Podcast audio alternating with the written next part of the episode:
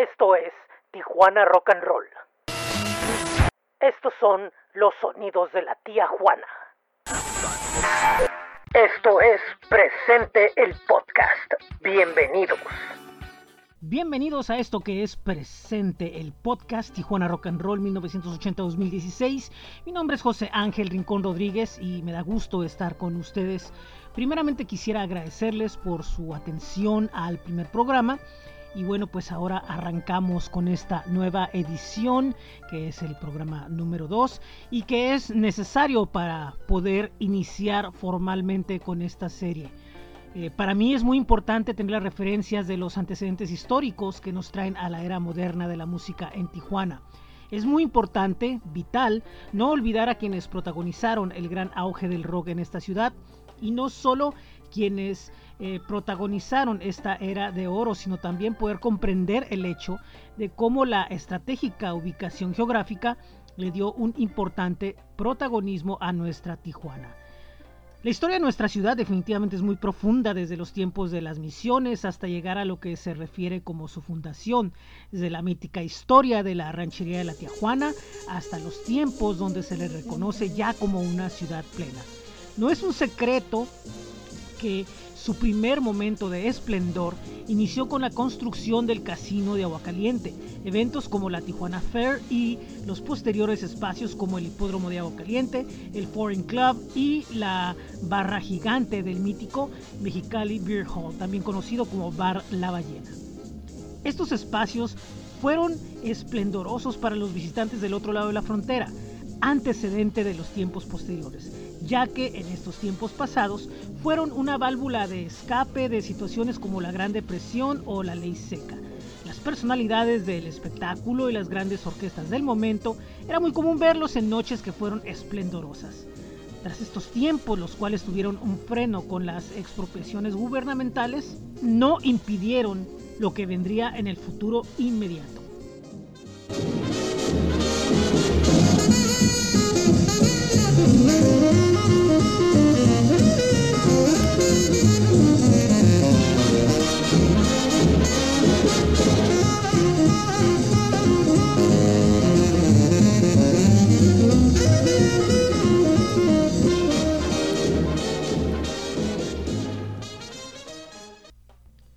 Ya en la década de los 50 y tras los recambios sociales y culturales posteriores a la Segunda Guerra Mundial, la música cambió de aquellas grandes orquestas. El gusto de la nueva generación se fue por descubrir el blues, el rhythm and blues y el emergente sonido donde estos ritmos se unieron con el country y otros que dieron fuerza a ese virulento y frénico ritmo llamado rock and roll.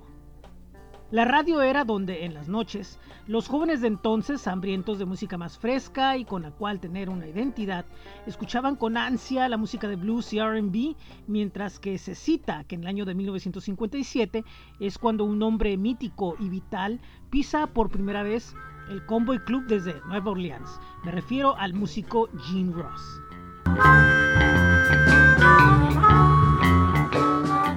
Quien sería uno de los que aprendió de la raíz madre del rock fue un joven llamado Javier Bates. Él aprendería todos los secretos del género y encontraría un lenguaje musical propio, siendo, sin duda alguna, quien le dio una identidad propia al verdadero rock mexicano. El inicio con su banda Los DJs. Es uno de los primeros músicos mexicanos en grabar rock inédito en el país y en la siguiente década llega a la Ciudad de México, deslumbrando y mostrándole a toda una generación, mucha de ella aún vigente, cómo era el rock, muy diferente a lo que se presentaba a través de la gran industria con las versiones traducidas de ese entonces. El maestro desde entonces ha desarrollado una gran carrera donde aún sigue cosechando éxitos y continúa con más fuerza que nunca. Javier Batis Bright Lights, Big City. Thank you.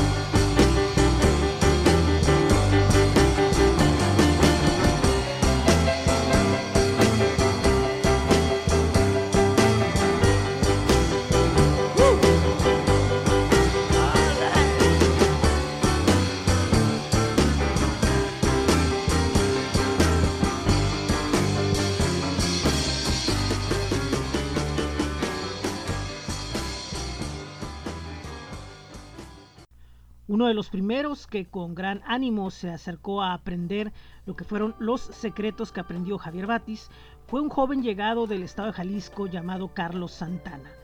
De tradición musical, su aprendizaje fue intenso, pero su visión fue más allá, ya que cuando su familia decidió partir hacia Estados Unidos, él buscó darle un sabor más universal a su guitarra. Del blues aprendido en la frontera le dio toques latinos y africanos y así sorprendió al mundo en el legendario concierto de Woodstock, lo que lo volvió en automático en una gran figura mundial del rock, aún vigente con una obra impresionante. Santana, Soul Sacrifice.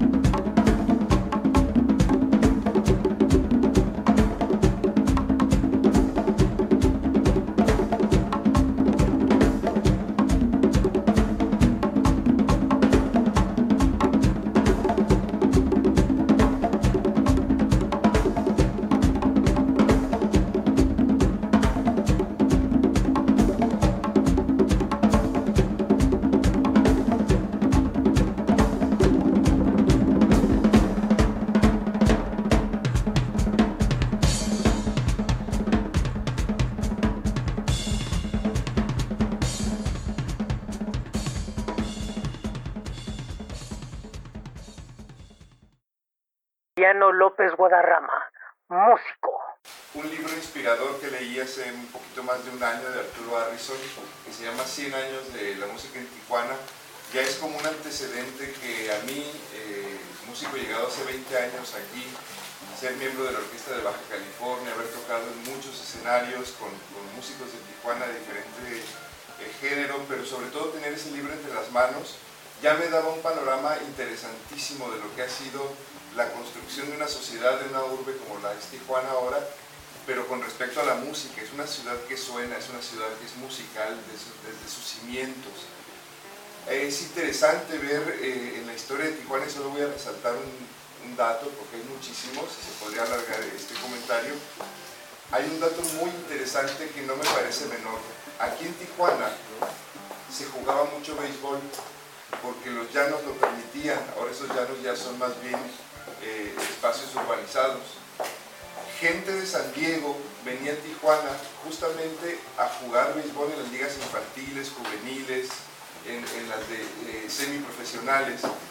Y entre esos equipos había uno que se ponía el nombre de músicos.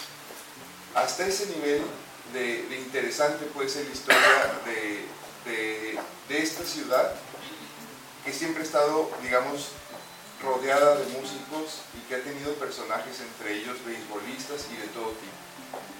El rock en Tijuana se volvió un boom para los empresarios de la Avenida Revolución, que se ganó a mote ser la más visitada del mundo. Y no era para menos, el ambiente competitivo entre los músicos estaba a tope, y así se dio un esplendor en la música de Tijuana, donde espacios como el Convoy Club, el Mike's Bar, el Tequila, el Aloha, el Waikiki, el Panamá, el Blue Note, el Sanssouci, el Coco Club y muchos más fueron el espacio donde se desarrollaron grandes agrupaciones y artistas, entre otros, como Baby Javier Batis, Ginny Silva, los Downbeats, Sammy's People, los Rocking Devils, El Sistema, los Crows, los Moonlights, El Chaparral, The Kingstones, The Walkers, Carlos Santana, Peace and Love, El Ritual, los DJs, Tijuana Five, The Night Owls, The Elements, The Farlanes, los Strangers, los Ratfings, los Stukas, los Freddys, los Solitarios, los Fender Boys, los Latinos, los Duendes y muchos más, lo que forjó la aún persistente leyenda de Tijuana y sus músicos en el imaginario del rock nacional desde fines de los 50 hasta mediados de los 70. Los Moonlights, la capilla de los sueños.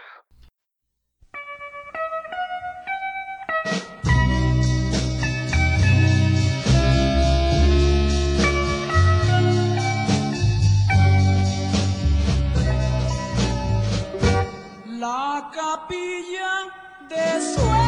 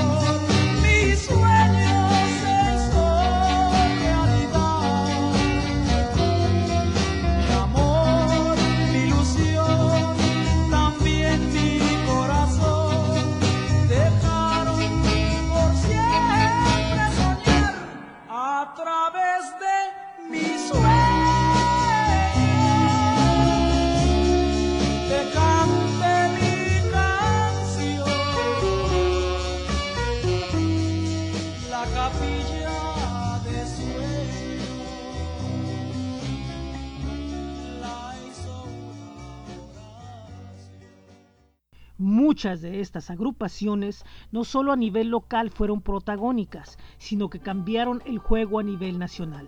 Mientras que en el centro del país iban a cierto ritmo, los del norte llegaron como bárbaros, trayendo las tendencias más vanguardistas y los sonidos del más alto voltaje. Muchas de estas bandas, como por ejemplo los Tijuana Five, tuvieron una gran presencia, llegaron a grabar discos y estuvieron en grandes eventos. Los Tijuana Five, sueños de California.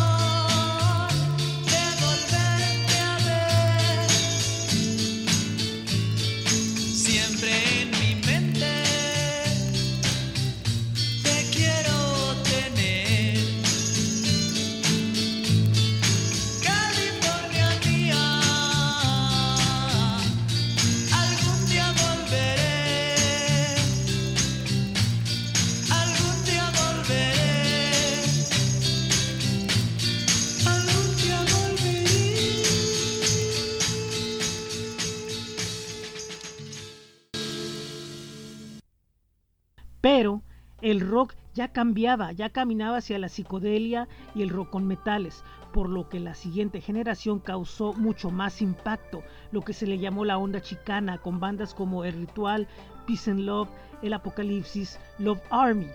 Algunas de estas bandas participaron en eventos como el Festival de Avándaro, participaron en el cine y hicieron grandes obras que son consideradas cumbres dentro del rock mexicano. El ritual.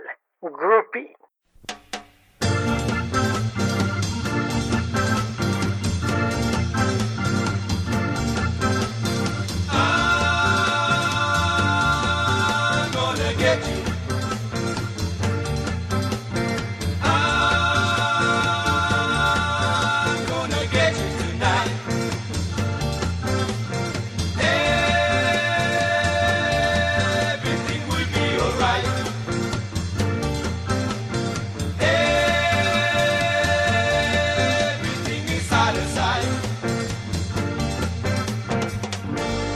Things you said to me at night, the way you kiss and hold me tight, the way you love me tonight.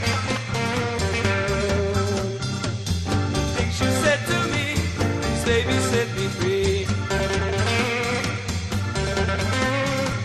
The times you lied to me, you said forgive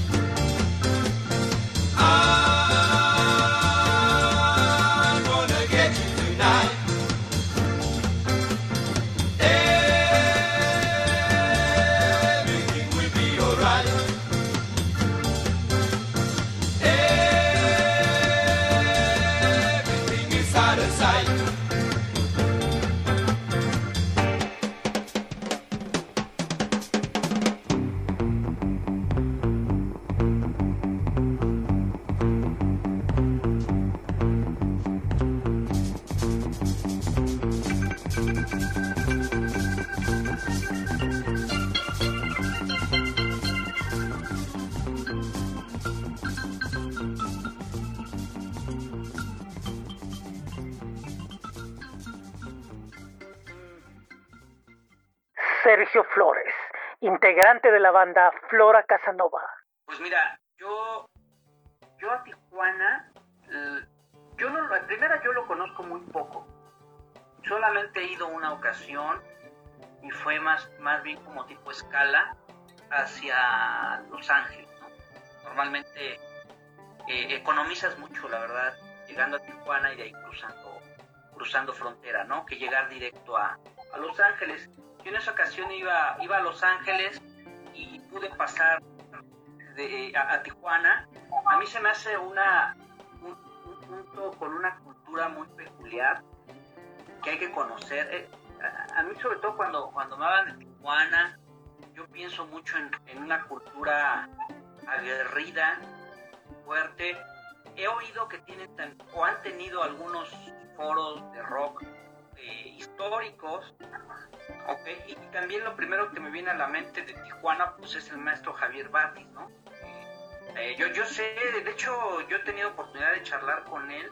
Él me comentaba que de pronto se reunía con sus amigos en su casa y se hacía una fiesta tocada ahí en su casa. Entonces me dijo, cuando vengas a Tijuana me echas un telefonazo porque tienes que venir a, a echar un, un- rock and roll aquí a...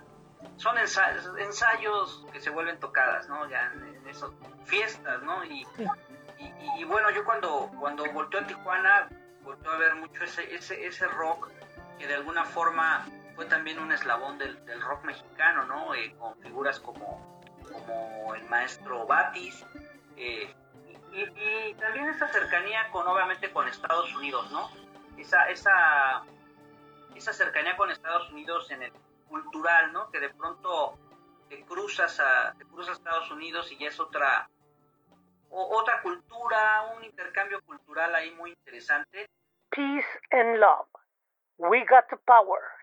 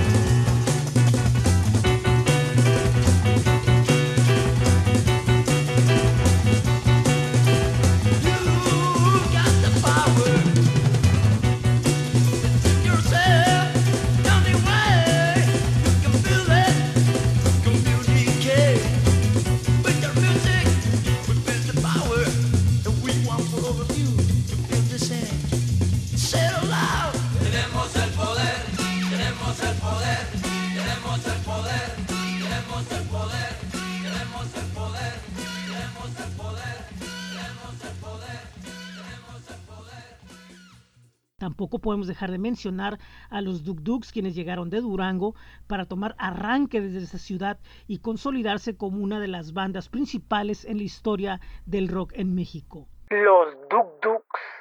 Cambia, cambia.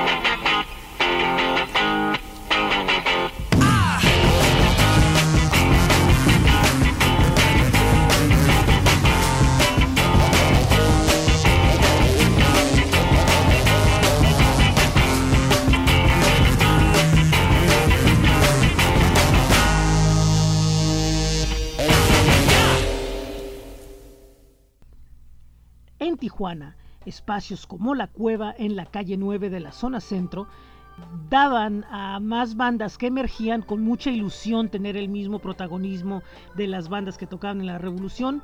Y bueno pues muchas de ellas lograron estar en estos espacios y otras bueno pues estuvieron con cierto nivel presentándose en los escenarios locales de ese entonces como lo son Pirata, Los Santos con Z, La Batalla, Supermama, el Apocalipsis, los T-Bags, La Capilla, Los Caminos, Tijuana 71 y muchas otras. Algunos eran músicos que empezaban nuevas aventuras, ya que tras Avándaro, el rock mexicano inició un difícil camino tras ser estigmatizado por medios y otros inquisidores, lo que detonó un efecto dominó. Los Santos con Z.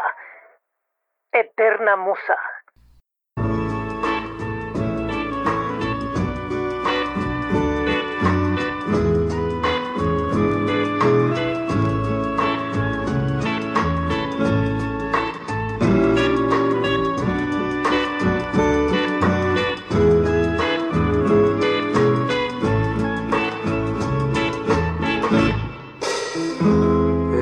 Las noches cuando pienso en ti, a mis labios acude el sabor de los cálidos besos de amor que una noche me supiste dar. Nunca, nunca podré yo olvidar tus caricias que saben a miel, tu mirada, tus ojos, tu boca, tu voz, las llevo en el alma grabadas,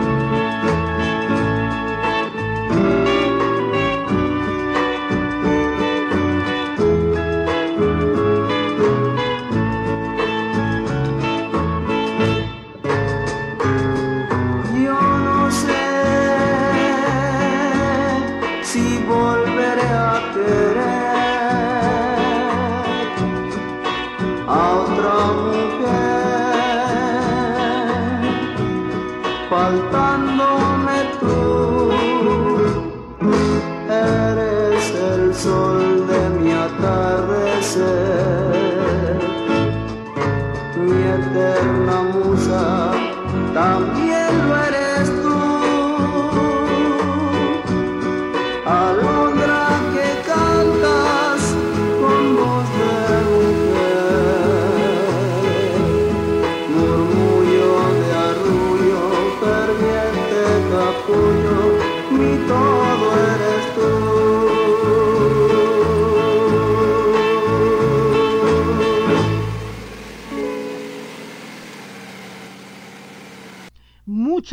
De las grandes agrupaciones volvían a la ciudad tras darse cuenta de lo difícil que era tratar con la gran industria. Otros, como lo dije anteriormente, iniciaron otros proyectos y algunos se lograron adaptar a las nuevas formas y cambiaron sus sonidos hacia tendencias más populares, lo que les dio una aceptación masiva. Otros se volvieron productores y otros continuaron eh, a contracorriente sus carreras. A 1972 ya pisaba los escenarios locales con mucho entusiasmo una agrupación llamada La Cruz con la siguiente alineación. Roberto Chacón en la guitarra, Héctor el Chiquis Gómez en el bajo y Gustavo Gil en la batería, agregándose como vocalista Luis Alvarado.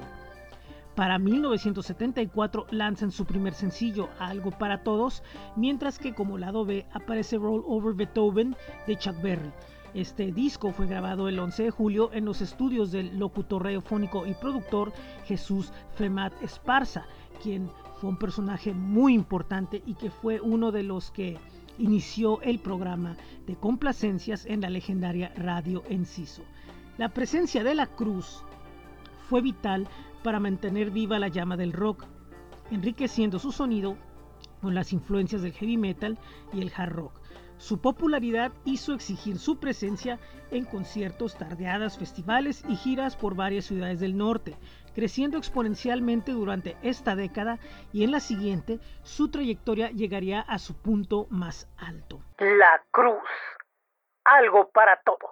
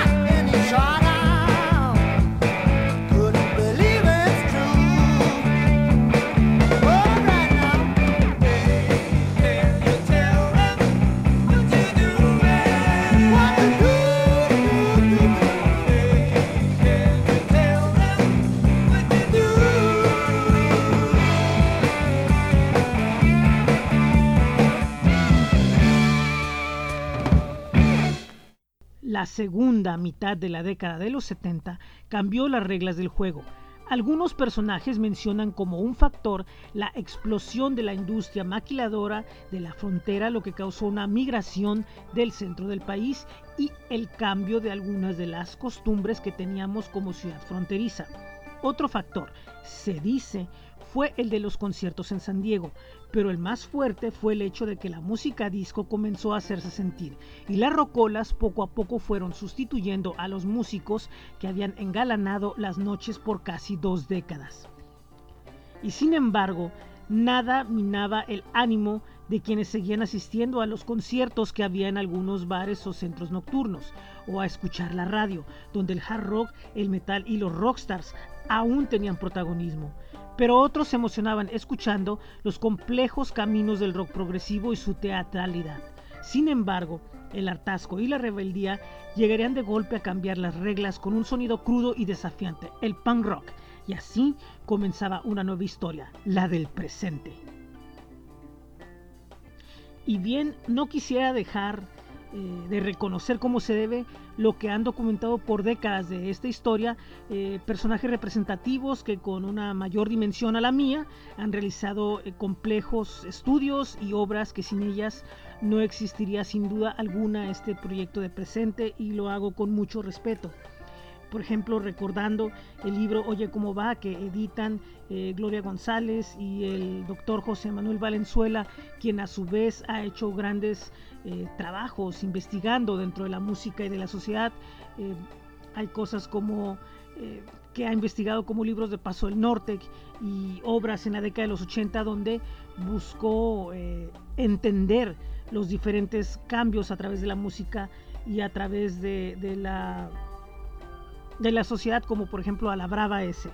También, bueno, pues las obras de mi estimado Octavio Hernández, como Tijuana, Mesopotamia, lo que hizo eh, Jesús Hernández con la crónica de la historia de Mercado Negro, con crónicas tijuarroqueras, o también la obra de Rafa Saavedra con Border Pop y también a través de su trabajo eh, periodístico con fanzines y con otras obras, también Octavio eh, documentando en México, en Estados Unidos, lo que sucede en la frontera. Cómo no también eh, mencionar a Héctor Gómez con, su, con sus memorias de la cruz, el, aquí se tocó los miércoles. También a la doctora Priscila Viera Merarit, que ha hecho desde hace bastante tiempo un trabajo muy relevante hablando de las mujeres en el rock, eh, con eh, dos artículos que se han presentado en la revista Regiones y, y otras investigaciones importantísimas que ha hecho. También eh, podemos mencionar a lo que es eh, Fanzines de Tijuana, eh, Explosión, la obra de Pedro Valderrama Villanueva que habla sobre los fanzines, que de cierta forma estas publicaciones bueno, pues se relacionan con la música. también lo realizado con los libros que hablan de historia de Tijuana, el de 100 años de historia de Tijuana de, Arturo Harrison, quien a su vez ha logrado proyectos importantes como el Sonido Tijuana y el Tijuana All Stars, y también lo que ha estado preparando durante mucho tiempo eh, el, el, doctor Armando Estrada, que tiene por ahí un proyecto de la historia de la música en Tijuana, él yéndose desde los inicios, desde raíces profundas hasta los tiempos modernos, inclusive entrando en puntos que no se han tocado antes y que no se han visto. También eh, los textos que han aparecido en proyectos como la exposición Obra Negra y múltiples trabajos que han realizado eh, gente en fanzines, en revistas, en publicaciones, eh, Luis Rojo, Omar Foglio, toda toda la gente de Suenga, y así muchos personajes. También a nivel nacional, lo que ha hecho Arturo Arturo Lara Lozano, eh, lo que ha hecho Ricardo Rico con, el, con, En Busca del Rock Nacional, también reconocer lo que ha hecho Ricardo Bravo con nuestro rock y muchos, muchos, muchos otros personajes que bueno, pues no, no habría tiempo para mencionarlos a todos. Y bueno, pues esto es el segundo capítulo de Presente, eh, realizando un pequeño recorrido histórico antes de empezar ya con el siguiente episodio donde ya bueno pues vamos a entrar ya en materia ahora sí. Quisiera recordarles que hay unos sitios link está un link tree es linktree diagonal presente Tijuana. Está también la página que es presentetj.webly.com y este podcast que lo pueden encontrar en las principales eh, plataformas dedicadas a este formato eh, que pueden eh, compartir, pueden escuchar, pueden suscribirse, pueden descargarlo y pues así estarlo escuchando constantemente. Mi nombre nuevamente le recuerdo es José Ángel Rincón Rodríguez. Muchísimas gracias por escucharnos en esta edición de Presente el Podcast y los espero ya que el próximo eh, programa o la próxima edición, bueno, pues ya vamos a entrar hablando sobre el rock de Tijuana en los 80. Muchísimas gracias y muy buen día. Gracias. Pájaro Alberto y Sacrosaurio, seguir al sol.